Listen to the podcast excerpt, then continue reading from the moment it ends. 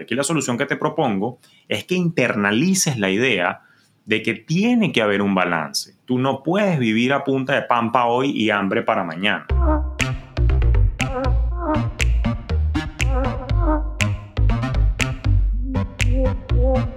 Acércate a las finanzas de manera simple y consciente para que tomes el control y disfrutes tu vida con intencionalidad. Soy Julio Cañas y esto es Despierta tus finanzas podcast.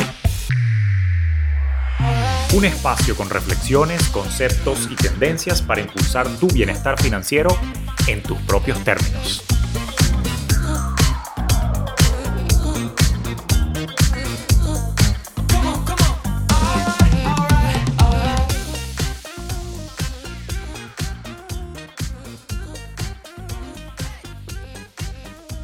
Vale, vale, ¿cómo está la vaina? ¿Cómo te va hoy? Bueno, qué hemorragia de placer, chico.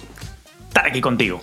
Qué bien que nos hemos unido acá el día de hoy porque hay una vaina súper importante que quiero hablar que la tenía como que atrangada aquí en la garganta desde hace tiempo y quería tocarla, así que la invitación es a que hoy nos vayamos a lo bioneuro de las bioneurofinanzas, un poquito al tema emocional y un poquito al tema de la estabilidad mental, ¿no?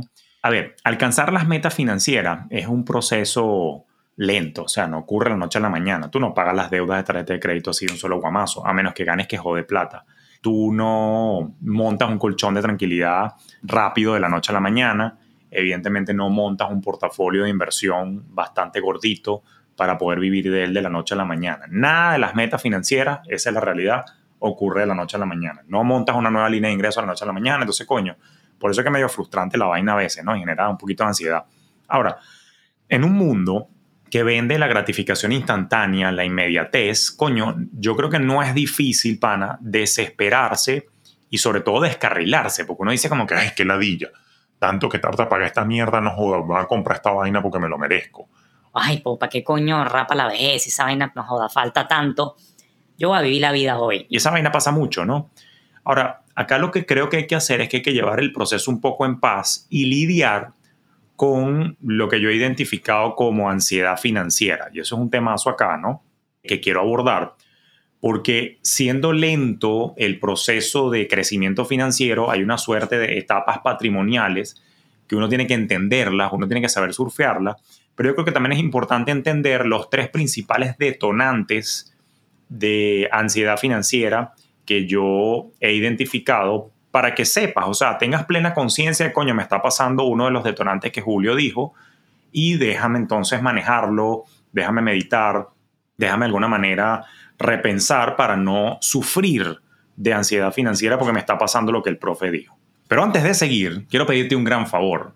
Si disfrutas de este contenido, si te está dando valor, si suma a tus días, no te lo guardes. Compártelo con amistades, compártelo con familiares Públicalo en tus redes sociales, mándame un mensaje directo y cuéntame por qué te gustó este episodio, cómo te está ayudando el podcast en general, pero también me ayuda a impulsar el alcance si me dejas un rating, cinco estrellas y un review si la plataforma te lo permite. Si no, las cinco estrellas, bueno, ayudan también. Y por supuesto, si me estás escuchando desde YouTube, suscríbete ya porque hay mucho contenido más allá del podcast que está disponible para ti para que disfrutes y sigas aprendiendo y construyendo tu bienestar en tus propios términos. Así que desde ya, gracias por poner pausa.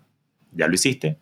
Muy bien. Bueno, muchísimas gracias por eso. Así que continuamos entonces con esto que estamos conversando. De vuelta al punto que, que, te estaba planteando, yo quiero empezar primero por definir el tema de las etapas patrimoniales, ¿no? Esto es algo que explicamos a mayor profundidad en nuestros programas de mentoría, pero básicamente las etapas patrimoniales quiere decir el ciclo de vida financiero por el cual todos transitamos y que no necesariamente está atado a tu edad biológica.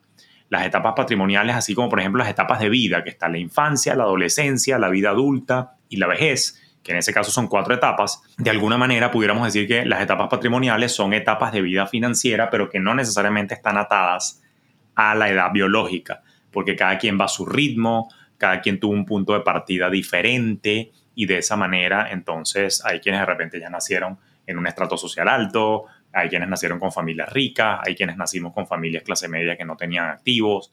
Entonces cada quien tuvo un punto de partida distinto. Pero hay tres etapas patrimoniales fundamentales. Acumulación, preservación y distribución. Te las describo brevemente. La etapa de acumulación es aquella en la que estamos siendo económicamente más productivos y que si estamos aplicando los conocimientos de Despierta tu Finanza, sobre todo del programa, si estamos aplicando los conocimientos de Despierta tus Inversiones, el programa y la mentoría anual, pues entonces empezamos a acumular activos, por ejemplo, a invertir en la bolsa y en el tiempo que ese portafolio vaya creciendo, para acumular justamente patrimonio que nos permita a nosotros tener una fuente de ingreso pasiva por esa vía, además de seguir desarrollando otras líneas de ingreso. De eso se trata la fase de acumulación, es la fase de productividad y creación de los activos que van a soportar mi libertad y mi bienestar financiero.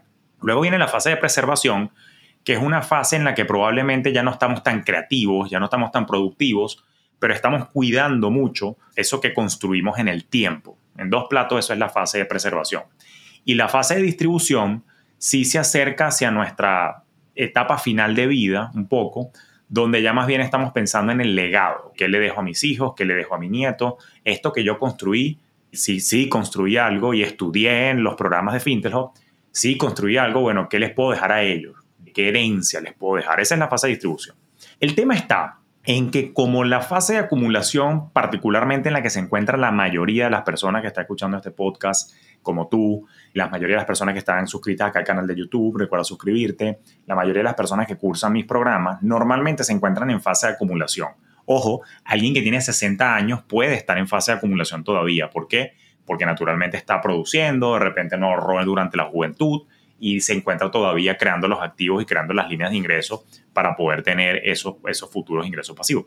Pero lo cierto es que a veces uno se afana y se genera estrés propio y cae en ansiedad por querer pasar rápido hacia las fases siguientes de tus etapas de crecimiento patrimonial.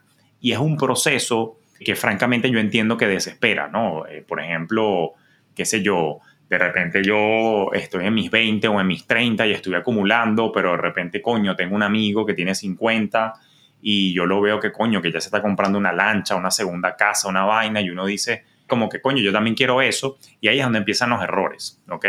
Ahí es donde empieza la ansiedad por, por múltiples factores. Y yo lo que quiero determinar son tres factores fundamentales que necesito que reconozcas en ti y que los empieces a manejar. Vamos con el primero. Un factor detonante de la ansiedad financiera y de ese afán y apuro por pasar de una etapa patrimonial a la siguiente o de una edad patrimonial a la siguiente es justamente ese factor de, distancia temporal entre el presente y las metas del futuro. Eso es un factor que se conoce como una distancia psicológica entre tu punto de partida financiera hoy y el punto de llegada. Por ejemplo, tú estás ahorita en la edad que tienes y tú sabes que tienes que ahorrar para el retiro, pero probablemente el retiro está a 10, 20, 30 o 40 años en el futuro. Tú no tienes una conexión emocional con esa necesidad del futuro, por eso es que hay que trabajar la parte bio de conectar emocionalmente con las metas, entender qué es lo que quieres, hablarle a tu yo del futuro, conectar y empatizar con él o con ella para ver qué necesita y atenderlo desde el presente. Pero ¿qué es lo que pasa? Que por la mente de uno lo que ocurre es que uno dice, coño, para falta tanto para llegar a ese momento, que uno dice, coño, pero ¿para qué? Yo resuelvo ahí cuando, cuando esté ahí ya veo qué coño hago. Yo prefiero mejor vivir hoy. Yo prefiero, me lo merezco, para eso trabajo, ¿no? Y ahí es donde empieza el autosaboteo. Porque esta distancia psicológica al final del día genera un autosaboteo en que tú no ahorras para mañana, tú no inviertes para mañana, quieres vivirlo todo hoy, porque justamente dices, bueno, pana, yo quiero disfrutar el presente y a veces uno se intoxica del pensamiento como que coño, qué ladilla, pero es que mañana y si me muero, entonces ¿para qué acumulé tanto? Que, que eso es un error, porque pregúntate también, ¿y qué pasa si vivo más? ¿Qué pasa si llego a los 100 años? Entonces, coño, hay que concientizar que si bien es cierto que falta que jode para la época del retiro, no es menos cierto que, que no vas a ser tan productivo, la biología te pasa factura, no vas a tener la misma lucidez, no vas a tener la misma creatividad, el cuerpo no es el mismo. Entonces, coño, tú tienes que desde ya aprovechar tu fase de acumulación para prepararte para esa época, por ejemplo, los años dorados, justamente ahorita que tienes la capacidad. Entonces, cuando tienes este problema, que ves que estás dándole más peso al presente que al futuro, tienes que hacer una pausa y tienes que reflexionar. Y aquí la solución que te propongo es que internalices la idea de que tiene que haber un balance. Tú no puedes vivir a punta de pampa hoy y hambre para mañana. Ojo, y el mañana también puede ser quizás, como hablamos en un episodio por ahí, puede ser que se presente también una recesión dentro de, no sé, un par de años, porque recuerde que la economía es cíclica. Eso lo hablamos en el, episodio cuando te decía las claves para hacer de tus finanzas personales a prueba de recesión. Y entonces fíjate qué interesante, porque coño, al final del día tú te tienes que preparar para las épocas de vaca flaca. O si no lo quieres ver desde una connotación negativa, coño, prepararte para estar en mayor estabilidad, paz y bienestar en el futuro simplemente porque qué fastidio estar estresado por dinero y que te falte el recurso monetario. Entonces, en ese sentido, recuerda que el desconectarse emocionalmente del futuro, el que haya una distancia psicológica en la que yo no siento, percibo ni tengo empatía por mi yo del futuro, te va a generar mucha ansiedad y te va a querer invitar es a puro vivir el hoy. Y recuerda, yo no te invito nunca a vivir desde la restricción, sino a pensar desde la expansión. Evidentemente hay soluciones, pero estás tomando tú las acciones necesarias para generar mayor ingreso de forma tal que puedas tanto disfrutar como el presente de forma tal que también puedas guardar para el futuro. Eso es lo que tienes que ver. Entonces, aquí la clave es entender, déjame calmarme, déjame bajarles dos, tiene que haber un balance y repito, no vivir con pampa hoy y hambre para mañana. El primer factor, distancia psicológica y sin duda eh, la desconexión emocional y falta de empatía con tu yo del futuro es una causa de ansiedad, de querer vivir a destiempo tus etapas patrimoniales, ¿no? El segundo factor que está muy vinculado a esto y que creo que merece ser citado por su propia cuenta es la impaciencia como tal, característica de los tiempos que vivimos. Vivimos una época, como yo decía al inicio, de, gratificación instantánea, donde todo queremos que ocurra rápido, todo queremos que llegue rápido, todo queremos que nos llegue en dos días, dos horas, etcétera, etcétera. Y entonces hay que, hay que entender también que, que no, las vainas no ocurren así de rápido, o sea, y sobre todo tomando en cuenta que nuestro crecimiento financiero y nuestro crecimiento patrimonial es un sendero propio que, entre otras cosas, depende de las condiciones que cada uno de nosotros tiene, ¿ok? Porque yo tuve un punto de partida distinto al tuyo. O sea, yo, por ejemplo, yo vengo de una familia clase media, venida menos en Venezuela por todo el factor sociopolítico en Venezuela. Yo no nací de familia rica. Mi mamá, para que sepas, si nunca te lo he contado, sí te conté de Petra. Petra, mi abuela, que la, la mencioné en el episodio número uno, Petra es una persona que llegó a duras penas a tercer grado, o sea, no, no, no, no terminó la escuela. Petra lo que hacía era que mataba cochinos, vendía piezas de cochinos los fines de semana, vendía ropa, era como emprendedora, pero con lo que podía hacer, pero vivían en un rancho en San Juan de los Morros, Estado Guárico, en Venezuela. O sea, mi mamá viene de una familia de súper bajos recursos, de siete hermanos, donde coño, era una familia bastante limitada. Entonces, claro, mis orígenes son de bajos recursos, yo ahorita estoy muy bien, cada, generación mi mamá subió a la siguiente escalafón del estrato social, yo subí a uno mucho más alto, gracias a mi mami y gracias a Petra también que se fajaron y a todos mis, mis, antepasados y todos mis, mis, ancestros. Pero lo que te quiero decir es que de repente tú naciste en una familia un poco más acomodada, coño, y de repente a ti te ayudaron a comprar tu primer apartamento, te lo regalaron, digamos, de repente, qué sé yo, de regalo de boda. Aquí lo que estoy tratando de decir es que cada uno de nosotros tiene unas condiciones diferentes y, por ejemplo, sobre todo para los que venimos de un origen menos acomodado, tenemos que ser pacientes y que, bueno, el mundo es así. Hay quienes fueron más planificados, hay quienes no, hay quienes tuvieron las dichas de ser hijos de personas más acaudaladas, hay quienes no. Y yo tengo que seguir mi sendero y de esa manera tengo que ser paciente con mis propios procesos y mi punto de partida. Que eso, por cierto, me va a llevar al tercer punto que voy a volver luego. Pero hay que entender no solamente tu punto de partida y tu origen, porque tampoco podemos caer en victimismo, pobrecito yo, no estoy diciendo eso, pero hay que entender también que mi situación hoy en el presente no solamente depende de mi origen, sino que también ha dependido de todas las decisiones que yo he tomado. Tú eres el que ha decidido qué estudiar, tú eres el que ha decidido qué hacer, tú eres el que ha decidido dónde trabajar. De alguna manera tú estás donde estás por las decisiones que has tomado, además de las condiciones en las cuales te criaste y en las cuales creciste. Entonces, en ese sentido, lo que hay que entender es que hay que buscar ser paciente con tu propio proceso, entendiendo que tú tuviste un punto de partido totalmente diferente. Cuando la impaciencia te aborda y te empieza a generar ansiedad, aquí la solución que yo te propongo es entender, como diría mi coach Andreina, hay un camino que recorrer y tú no quieres correr, quieres recorrer. ¿ok? Cuando tú estás corriendo, básicamente tú estás enfocado en la meta y no estás disfrutando del paisaje y vas con desespero tratando de llegar al, al punto de destino. Pero cuando tú vas recorriendo, el proceso se hace más en paz, el proceso se hace más llevadero porque tú vas disfrutando tu etapa. Tenemos, y eso me costó a mí muchísimo, y te lo digo desde la vulnerabilidad como amigo, tenemos que aprender a disfrutar el camino, tenemos que disfrutar el sendero. Porque si yo no disfruto el sendero, ni el momento en el que estoy, ni reconozco los pasos que he dado a la fecha y los avances que he logrado, yo me desconecto de la gratitud. Y la gratitud es un estado emocional clave para poder conectar con la abundancia y para poder crecer. Si yo estoy corriendo el camino, afanado por llegar a otra etapa, afanado por llegar a un destino, yo no estoy viendo el paisaje. Yo siempre digo como cuando vas por Orlando que vas afanado por llegar a Disney, pero coño, disfruta los árboles, los cocodrilos, disfruta el pasto, el sendero, el campo, lo que estás viendo, los lagos que estás cruzando, velos, agradecelo. Gracias al universo y a la naturaleza por mostrarme estos paisajes. Coño, uno, uno disfruta el trayecto, pero si no vas por el camino ansioso porque lo que quieres es llegar a Disney en Orlando. En la vida es exactamente igual. Y a mí me pasó, por estar afanado por llegar a las metas, me desconectaba de la gratitud y lo que hacía era hacerme daño psicológico a mí mismo me sembraba ansiedad, me sembraba estrés y evidentemente tarde o temprano esa verga la termina somatizando, coño. Quiérete un poquito, disfruta el camino, pana, no seamos impacientes. Eso sí, eso sí. No solamente la solución es entender que hay que recorrer en vez de correr, como diría mi querida coach Andreina. La solución es entender que tú también puedes dormir en paz sabiendo que estás tomando las acciones necesarias para de verdad llegar al destino. Porque tú no es que te vas a parar a mitad de carretera y empezar a darte látigo y date coñazo si no estás avanzando, si no estás efectivamente manejando hacia Disney. Bueno, pana, en la vida es igual. Tú puedes operar desde la paz siempre y cuando conectes con la gratitud, disfrutando el camino, pero también sabiendo que estás contribuyendo a tus metas, que estás buscando manera de ampliar tus fuentes de ingreso, que estás utilizando tu tiempo con responsabilidad e intencionalidad, porque estás escuchando el podcast, no estás hueveando y perdiendo tiempo por ahí por la vida haciendo pendejadas que no suman a tus objetivos. Eso ya lo hemos hablado en otros episodios. Pero ¿qué es lo que ocurre? que entonces la solución a la impaciencia es nuevamente disfrutar el camino, conectar con la gratitud, pero de verdad validarte a ti misma que estás haciendo las acciones correctas para avanzar y llegar a las metas que te has planteado.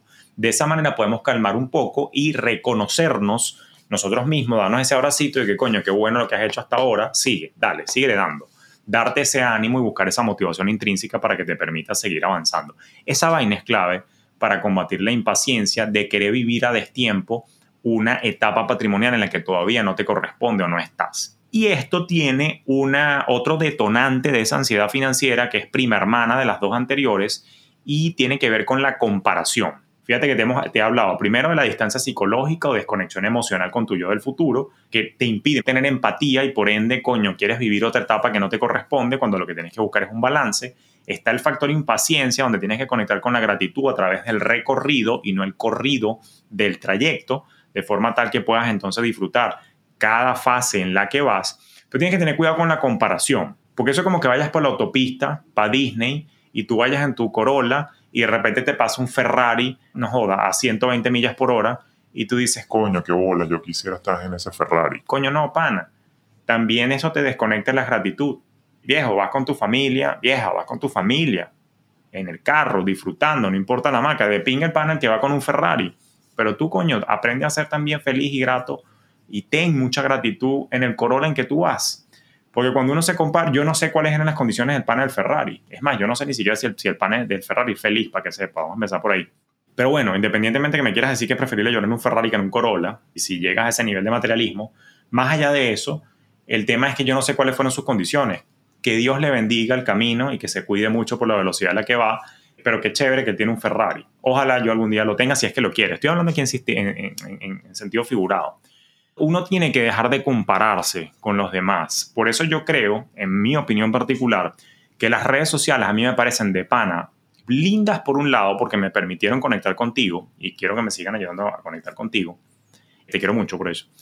Pero coño, a veces me parece que es dañino porque entonces como cuando mucha gente está mostrando su estilo de vida, que bien por ellos, chévere, pero probablemente sin querer queriendo están sembrando ansiedad en muchas personas que no tienen el control ni la autogestión emocional, pierden el contacto con la gratitud y dicen, coño, qué bolas que yo no tengo eso, entonces se van a la escasez.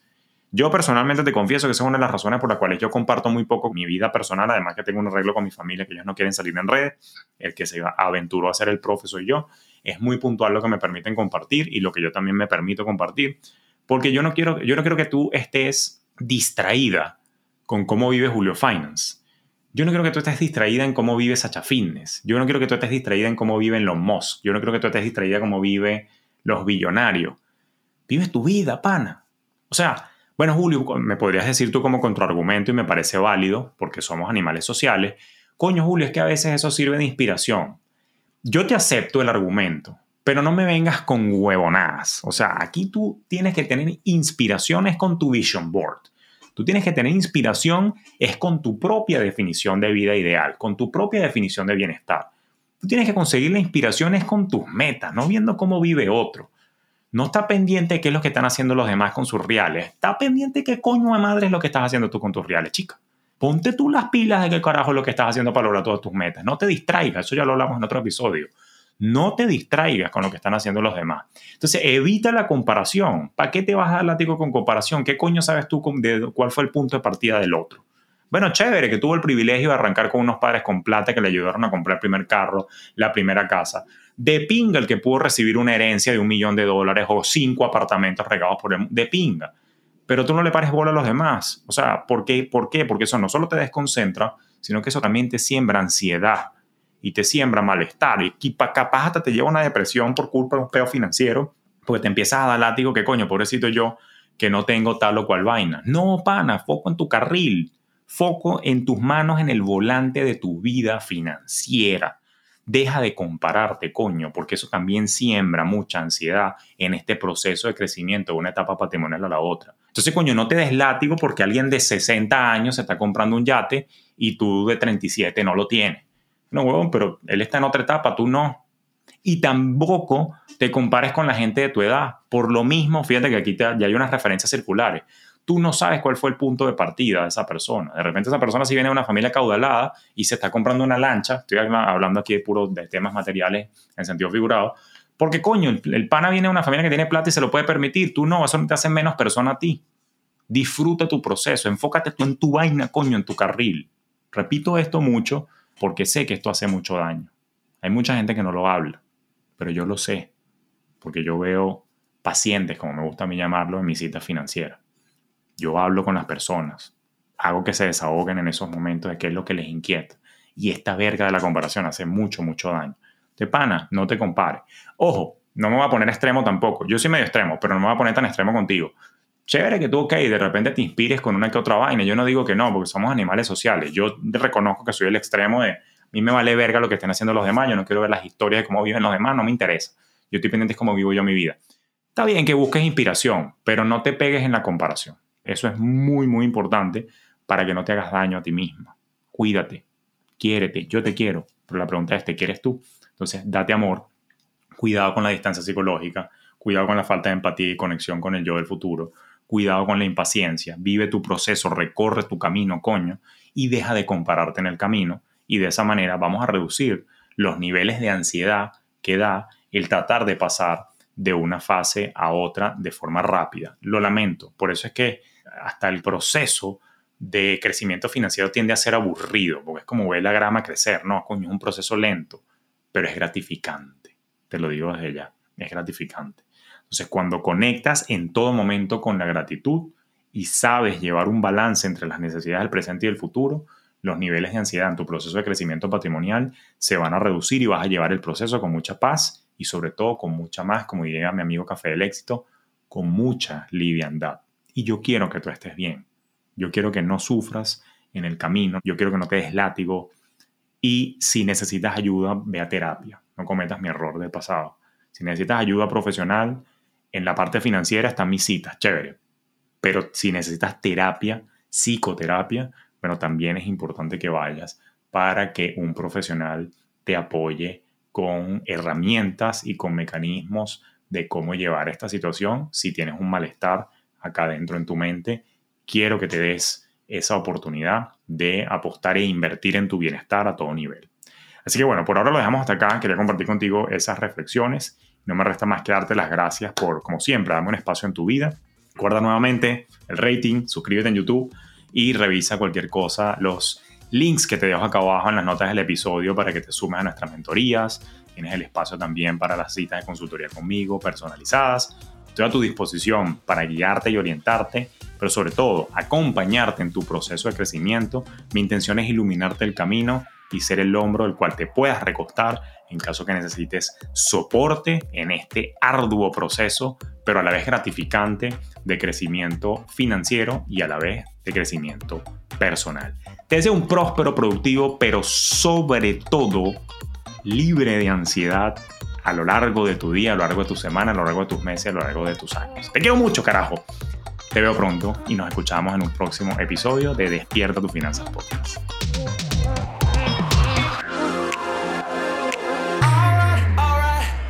Esto fue Despierta tus Finanzas Podcast con Julio Cañas, un espacio presentado por Fintelhop para impulsar tu bienestar financiero en tus propios términos.